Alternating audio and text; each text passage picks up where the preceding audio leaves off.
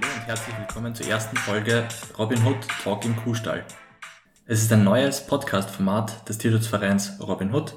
Äh, heute spreche ich mit Marion Löcker über die Anfänge des Vereins und äh, wir werden euch kurz die einzelnen Projekte vorstellen. Ja, hallo, Marion spricht jetzt zu euch und ich freue mich, dass sie uns zuhört. Es geht, wie gesagt, um unsere Projekte und ähm, ich werde euch kurz sagen, warum Robin Hood eigentlich entstanden ist. Wir feiern in diesem Jahr unser zehnjähriges Jubiläum. Also Robin Hood wurde 2010 von mir gegründet. Ich bin selbst seit 1992 im Tierschutz und im Tierrechtsbereich tätig und habe eben beschlossen, einen eigenen Verein zu machen, weil ich nicht ganz glücklich war, wie äh, Sachen umgesetzt worden sind und habe mir einfach gedacht, ich versuche es nochmal selbst und so war's auch. Und in diesen zehn Jahren ist eigentlich wahnsinnig viel passiert und wir wollen euch das in den nächsten Folgen ein bisschen nahe bringen, auch mit meinem Kollegen Jakob, den ich jetzt auch noch kurz vorstellen will. Jakob, sagst du ein paar Worte über dich? Ja, gerne.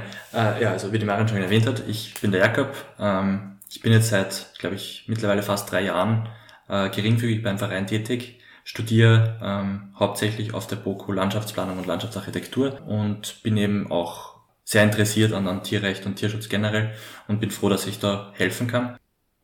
Jakob, du kochst ja auch sehr gut. Genau, ich koche auch das sehr gut, weiß ich nicht, aber sehr gerne. verschweigen unseren Zuhörern, dass du ja exzellent vegane Gerichte kochst und auch fotografierst. Vielleicht erzählst Dankeschön. du uns da auch kurz was. Ja, also ich habe äh, letztes Jahr für den Robin Hood Kalender, da habe ich Fotos gemacht, da ist um Rumänien gegangen. Da haben wir zwölf recht gute Rezepte ähm, ausgewählt bekommen von einer Kollegin aus Rumänien. Und äh, veganisiert. Genau, und veganisiert natürlich. Die habe ich dann nachgekocht und fotografiert. Ähm, die Kalender, ja, sind, glaube ich, auch recht gut gegangen, sind recht gut angenommen worden. Und derzeit sind wir auch gerade dabei, ein armenisches veganes Kochbuch zu machen. Da wird es dann auch noch in Zukunft mehr zu sehen geben. Genau. Und ich glaube, du machst ja sogar einen speziellen äh, Food Photography Kurs, damit auch die Gerichte ins rechte Licht gerückt werden. Und deine Fotos sind ja ohnehin jetzt schon wunderschön. Aber ja, wie gesagt, wir arbeiten jetzt eben mit unserem armenischen Kollegen in Jumri an diesem Kochbuch und hoffen, dass wir es vielleicht in diesem Jahr noch auf den Markt bringen ja, können. es ist nicht so einfach, so etwas zu machen, aber es gibt in, in Armenien eben auch super vegane Kochrezepte. Ganz genau, da haben wir auch eben von dem Kollegen äh, eine, ein altes armenisches Kochbuch bekommen. Und da sind wirklich sehr viele, zumindest vegetarische Rezepte, wo vielleicht ein bisschen ein Butter oder sowas vorkommt, das mir sehr leicht ähm, abwandeln und veganisieren kann. Also das wird sicher eine super Sache, bin ich schon sehr gespannt. Kannst du uns noch kurz ein Beispiel nennen von so einem Rezept? Was hat äh, dir besonders gut geschmeckt? Ja, zum Beispiel recht gut geschmeckt hat mir äh, gefüllte Champignons mit so äh, etwas veganisiert worden. Es wäre eigentlich normales Hackfleisch. Dazu habe ich ähm, aus Erbsenprotein einen, einen Hackersatz genommen und mit veganem Käse überbacken und mit Granatapfelkernen und Salat serviert. Das war wirklich sehr gut. Äh, schaut auch recht schön aus. Mhm, ja, ich habe es gesehen, schaut super aus, kriegt man echt Hunger. Ja, Jakob, wir werden uns jetzt ein bisschen über, über unseren Robin Hood unterhalten. Mhm. Ähm, schauen wir mal, unsere Philosophie ist ja eigentlich nicht nur Tierschutz, sondern auch Tierrechte. Also wir wollen eigentlich den Tieren Rechte geben. Und es hat eigentlich jedes Tier für uns das Recht auf Leben, egal ob es ein Insekt ist, eine Kuh, was auch immer. Und darum haben wir uns auch den Namen Token Kuhstall gewählt. Mhm. Es geht jetzt natürlich nicht nur um Kühe, äh, sondern eigentlich um, soll um alle Tiere gehen und eigentlich auch eben speziell um unsere Projekte. Ganz genau. Da fangen wir vielleicht gleich an mit einem der ersten, die du gehabt hast oder die du äh, oder die Robin Hood dann eröffnet hat. Es war glaube ich Grönland, oder? Ja, Grönland. Äh, ich bin vor Robin Hood schon in Grönland gewesen. 2007 bin ich das erste Mal, habe ich das erste Mal überhaupt von von den Schlittenhunden gelesen in Grönland und äh, da ist irgendwie im Internet gestanden, sie brauchen Hilfe und die sind äh, leiden schrecklich und ich kann mich noch gut erinnern, damals habe ich mir gedacht, ich kann mir das gar nicht vorstellen, dass diese Hunde leiden, dass es in Grönland Probleme gibt. Ich habe Grönland eigentlich überhaupt nicht gekannt. Ich wusste, es ist irgendwo eine Insel in der Arktis, mhm. äh, aber keine Ahnung. Und habe dann ein bisschen im Internet recherchiert und dann festgestellt, okay, da ist einiges nicht in Ordnung. Und ich habe dann eine äh, norwegische Tierärztin gefunden, die eigentlich für diese Schlittenhunde, für die Kontrolle der Haltung der Schlittenhunde zuständig war. Und der habe ich dann geschrieben und habe gesagt, habe sie gefragt, ähm, stimmt das? Gibt es da wirklich Probleme mit den Schlittenhunden? Und was könnte ich tun? Und sie hat gesagt, ja bitte komm und mach zumindest ein Video, denn äh, sie war verantwortlich für die Kontrolle der ganzen Schlittenhunde in ganz Grönland. Und wenn man sich vorstellt, wie riesig Grönland mhm. ist, ich hab's nie im Kopf, die Quadratkilometer, es ist wirklich eine, die größte Insel der Welt. Und obwohl nur eigentlich an den Küstenstreifen eben die Siedlungen sind, mhm. also im, im Inneren von Grönland, also in, ist ja eigentlich nur das Inlandeis, das bis zu drei Kilometer dick ist. Also da kann man nicht wirklich da ist nix. Ja. Das ist nur der, die Ice Cap, wie es so heißt. Und ähm, eben an den Rand, an den Rändern Grönlands gibt's dann diese Settlements oder diese kleinen äh, Dörfer oder auch ja, Nuuk, die Hauptstadt, ist ein bisschen größer. Aber wir sind ja eigentlich in Ostgrönland lokalisiert, wo die Hauptstadt Tasiilaq 2000 Einwohner hat. Und dann gibt's noch ähm, sechs kleine Dörfer, die haben zwischen 50 und 150 Einwohnern. Die Hundezahl ist aber relativ hoch. Also die ist eigentlich fast höher als die An Anzahl der Bewohner, geht aber jetzt total zurück. Und der Hund war ja früher Tradition in Grönland, also das heißt, die Inuit brauchten den Schlittenhund wirklich zum Überleben, zum Jagen, zum Schlittenziehen. Äh, die Hunde haben wirklich mit den Leuten gelebt und sind auch respektiert worden von den Leuten. Und durch das, wie in allen Ländern momentan die indigenen Völker eigentlich die Verlierer sind, so geht es auch den Inuit in Grönland. Ähm, ihre Tradition kann nicht mehr gelebt werden. Sie sind eigentlich aber genauso im Internet wie wir. Sie haben Handys wie wir. Äh, sie sehen diese westliche Welt, die sie aber nicht leben können. Und somit verliert auch der Schlittenhund immer mehr an Bedeutung. Das heißt, sie haben alle noch Schlitten oder alle, viele haben noch Schlittenhunde, haben aber gar nicht mehr die Möglichkeit, sie richtig zu füttern ich glaube, das Hundefutter ist ja, das Hundefutter ist ja auch recht teuer, glaube ich, oder? Es ist sehr teuer. Normalerweise wurde der Hund ja früher mit, mit der Jagdbeute mit, mit mhm. ernährt oder auch mit Fisch oder mit Seehund, was auch in diesen Zeiten noch passiert. Das Hauptproblem bei den Schlittenhunden ist eigentlich, dass sie eben per Gesetz an der Kette leben müssen, mhm. weil eben da irgendwann mal angeblich ein Vorfall war, wo ein Schlittenhund ein Kind getötet hat. Seitdem sind alle äh, an der Kette.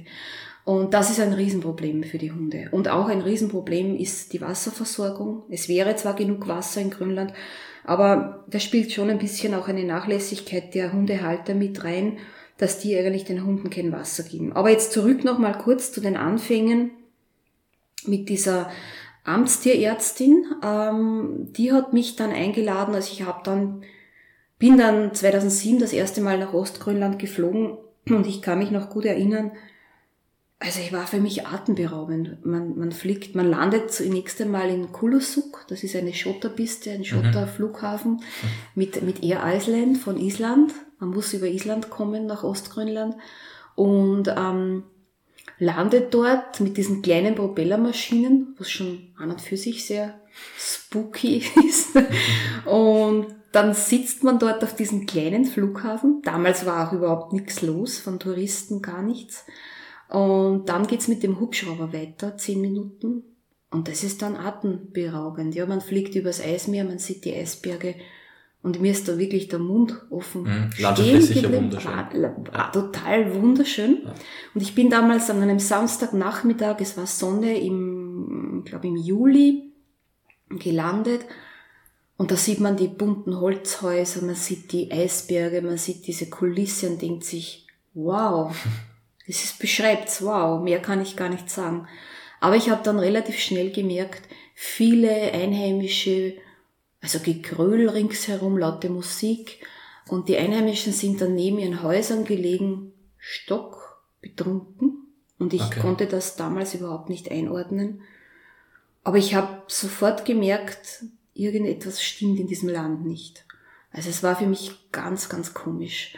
Und ähm, ich habe dann relativ schnell gesehen, und es wurde mir auch erzählt, dass in Grönland wirklich große soziale Probleme gibt. Also Alkohol, äh, Kindesmissbrauch und eine hohe Arbeitslosenrate und eine sehr, sehr hohe Suizidrate unter Jugendlichen. Und das hat mich total schockiert und dann hat es mich nicht mehr so verwundert, warum es den Hunden nicht gut geht. Ja, okay. Also sehr eindrucksvoll eigentlich. Es war sehr eindrucksvoll und sehr traurig. Und ich habe dann mit, äh, mit der Marit, war ihr Name, die Hunde kontrolliert und konnte dann wirklich das Elend sehen. Also ich habe damals war es noch so, dass man des Wegs erschossene Hunde liegen gesehen hat mit dem Loch im Kopf. Da sind die Schulkinder daran vorbeigegangen, an dem, die sind in der Blutlache gelegen, die Hunde. Äh, ich habe gesehen, wie Hunde erschossen worden sind. Es war für mich ein Wahnsinn, das mitzuerleben. Ich habe gar nicht hinschauen können. Ich habe den Schuss gehört, weil einfach, einfach jeder Hund, der nur irgendwie krank ist, weil es keine veterinärmedizinische Versorgung gibt, erschossen wird. Und es war natürlich auch durch die schlechte Haltung Hunde wahnsinnig vor Durst. Das mhm. habe ich so in keinem Land noch erlebt. Ich habe damals eine kleine Wasserflasche immer mitgehabt und die Hunde haben sich um den letzten Tropfen Wasser gerauft. Also das war für mich ein, ein Schock. Und was ich auch noch gesehen habe, Hundeskelette mit zusammengebundenen Füßen, Beinen. Es war alles. Also ich bin dann wirklich nach dieser ersten Reise zusammengebrochen zu Hause und, und wusste überhaupt nicht, was tun. Und jeder hat gesagt, Frau Grönland, da wirst du nie was schaffen, da wirst mhm. du nie was erreichen. Aber wir machen dann eh noch einen eigenen Podcast genau. über Grönland und da werde ich dann erzählen, dass wir doch sehr vieles schon erreichen konnten. Ja. Ist auf jeden Fall ein bisschen aufmunternderer Schluss vor der doch jetzt sehr traurigen Geschichte, dass es gelungen ist, viel zu, viel zu schaffen. Ja. ja, wir sind auf einem ganz guten Weg, noch lange nicht am Ziel, aber wir haben viel erreicht. Super. Ja, dann fahren wir vielleicht gleich fort. Ähm, es war ja am Anfang nicht nur in Grönland, es war ja auch äh, Rumänien. Ja, Rumänien war auch unser, eins unserer ersten Projekte. Ähm, da sind wir eigentlich auf eine alte Frau gekommen, die in Siebenbürgen wohnt und die in ihrer Pension ein klitzekleines Tierheim eröffnet hat. Mhm. Das war damals eigentlich nur ein Gelände ohne Zaun mit ein paar verfallenen Hundehütten und ähm, da sind wir runtergefahren und ja, das war alles total ärmlich und damals wurden auch noch Hunde getötet dort in, in Regin von der Stadtverwaltung aus. Äh, wir haben einen Tierarzt kennengelernt. Also das war alles sehr erbärmlich, ärmlich und erbärmlich. Mhm. Und da haben wir dann langsam begonnen, äh, mit der Stadtverwaltung einen, einen Deal zu beginnen, also auszuhandeln, dass wir eben äh, in der Stadt helfen, auch mit Kastrationsprojekten. Wir haben das Tierheim mit aufgebaut. Ich meine, es ist immer noch vergleichbar mit einem österreichischen Tierarzt sehr arm und sehr basic, sage mhm. ich jetzt mal. Aber wir haben schon wirklich viel erreicht und ähm, machen auch immer noch sehr viel vor Ort. Wir haben jetzt auch schon unsere kleine Tierrettung, unsere Ambulanz steht in den Startlöchern. Wir haben äh, immer wieder Kastrationsprojekte, wir gehen in die Schulen. Also da hat sich auch schon wirklich sehr viel verändert. Und das ist, glaube ich, das Tierheim dieser alten Dame, die du angesprochen Genau, das hast, ist ja. das Tierheim Fiducia, ja. aber auch das städtische Tierheim unterstützen wir. Beide, okay. Mhm. Ja. Ja, Marian, magst du dich vielleicht auch noch kurz vorstellen? Ja, also ich habe eigentlich begonnen, Tiere waren immer schon ein Thema in meinem Leben, auch als kleines Kind. Ich habe dann, ich weiß nicht, ob es noch manche Zuhörer sich erinnern können, es gab diese alte Fernsehserie Der Doktor und das liebe Vieh und da wollten alle Tierärzte werden und so ich auch und äh, habe dann mit dem Studium der Veterinärmedizin begonnen, obwohl uns dort gleich gesagt wurde, wir brauchen uns keine Hoffnungen zu machen, diese Idylle zu leben, sondern wir werden alle im Schlachthof bei der Fleischbescheuung. Okay. Das war für uns junge Studenten und Studentinnen ein Schock. Äh, ich habe es dann leider nicht fertig gemacht, äh, aus privaten Gründen. Mein Papa ist dann gestorben, ich habe dann Vollzeit arbeiten müssen.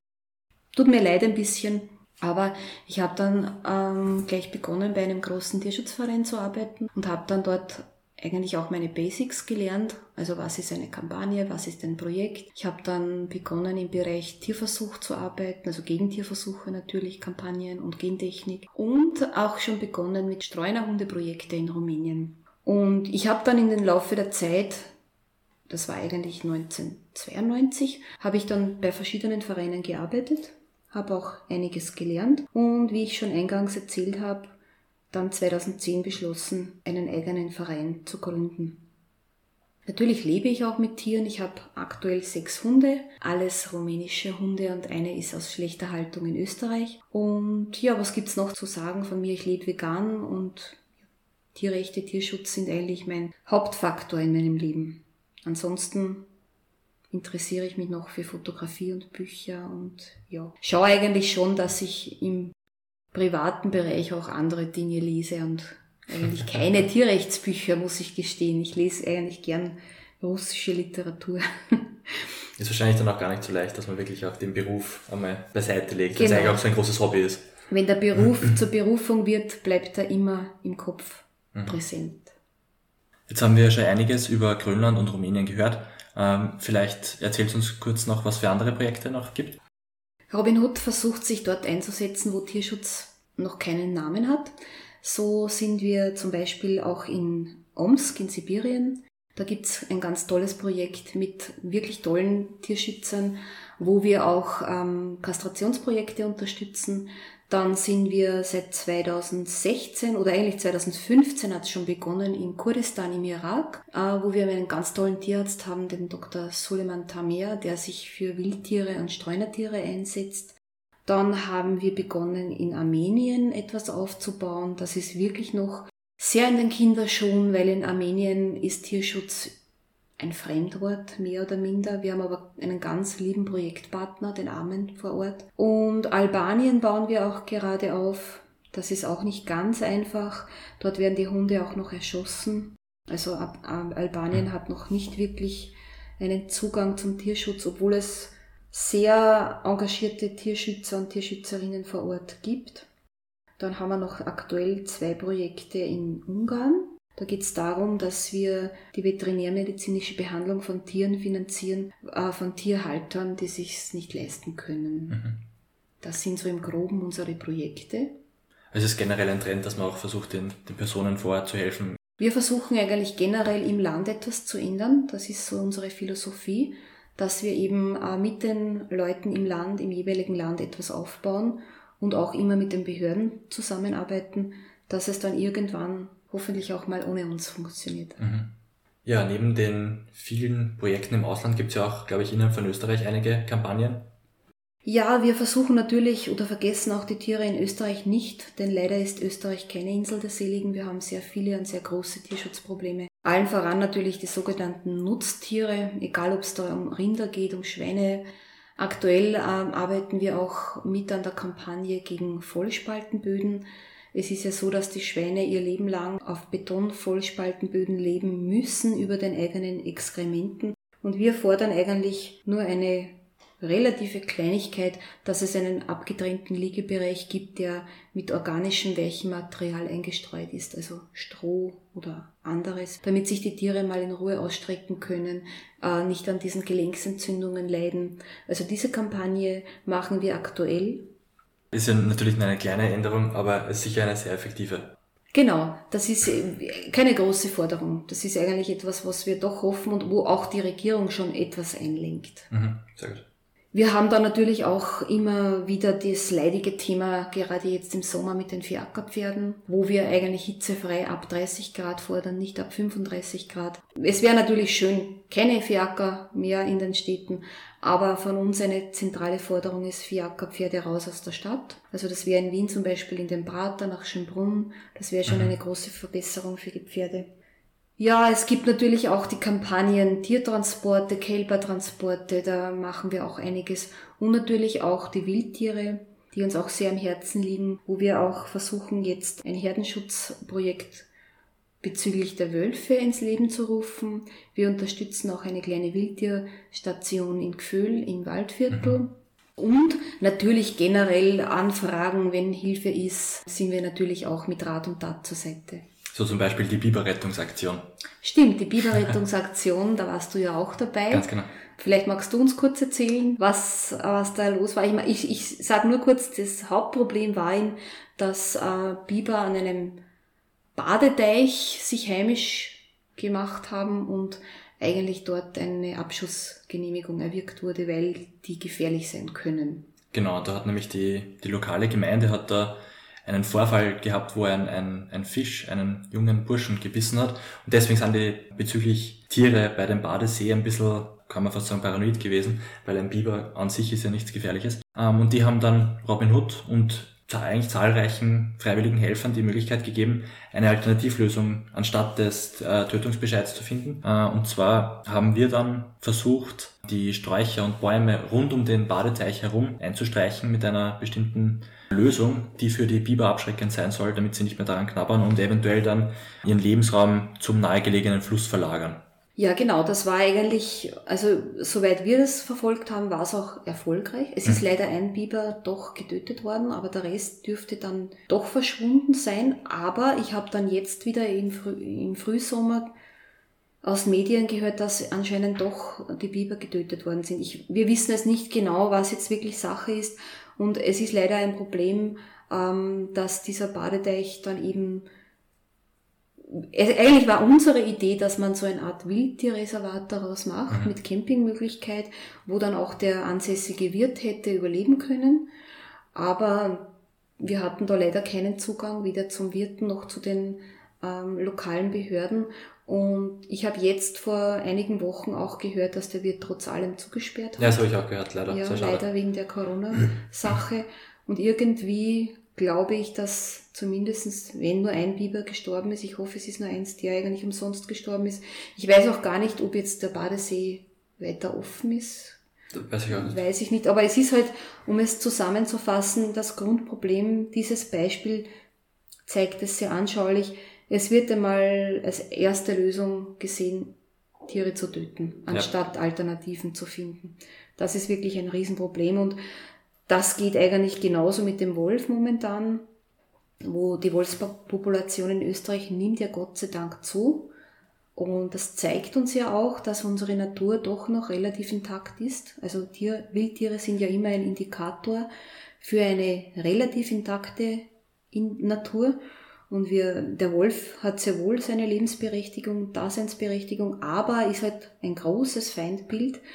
Und da versuchen wir auch, das werden wir auch in einem separaten Podcast eventuell mhm. mal besprechen, ein Pilotprojekt ins Leben zu rufen. Ja, wir haben jetzt kurz die Wölfe angerissen. Wölfe sind ja eigentlich sehr sportliche Tiere. Jakob, wie schaut's da mit dir aus? Ja, also ich, ich probiere mich grundsätzlich gesund zu ernähren und bin auch wie die Marion äh, seit einigen Jahren Veganer und ähm, ja, lege eigentlich viel Wert auf meine Gesundheit, nur leider beim Sport, ja, da bin ich noch ein bisschen zu faul derzeit. Da könnte ich dir aber etwas anbieten. Du weißt ja, wir haben das Robin Hood Running Team. Ja. Ich hoffe, dich bald im T-Shirt begrüßen zu dürfen. Ja, ich glaube, jetzt im Herbst haben wir bald das nächste Rennen. Stimmt, eigentlich wollte ich da auch mitlaufen beim Veganlauf bei den 10 Kilometern. Aber ich habe mich schon auf dich verlassen gehabt. Allein wird nicht bei mir. Ich stocke noch bei meinen 5 Kilometern. Vielleicht die 5 Kilometer schaffe ich. Aber zum Robin Hood Running Team, das ist eigentlich eine ganz coole Sache.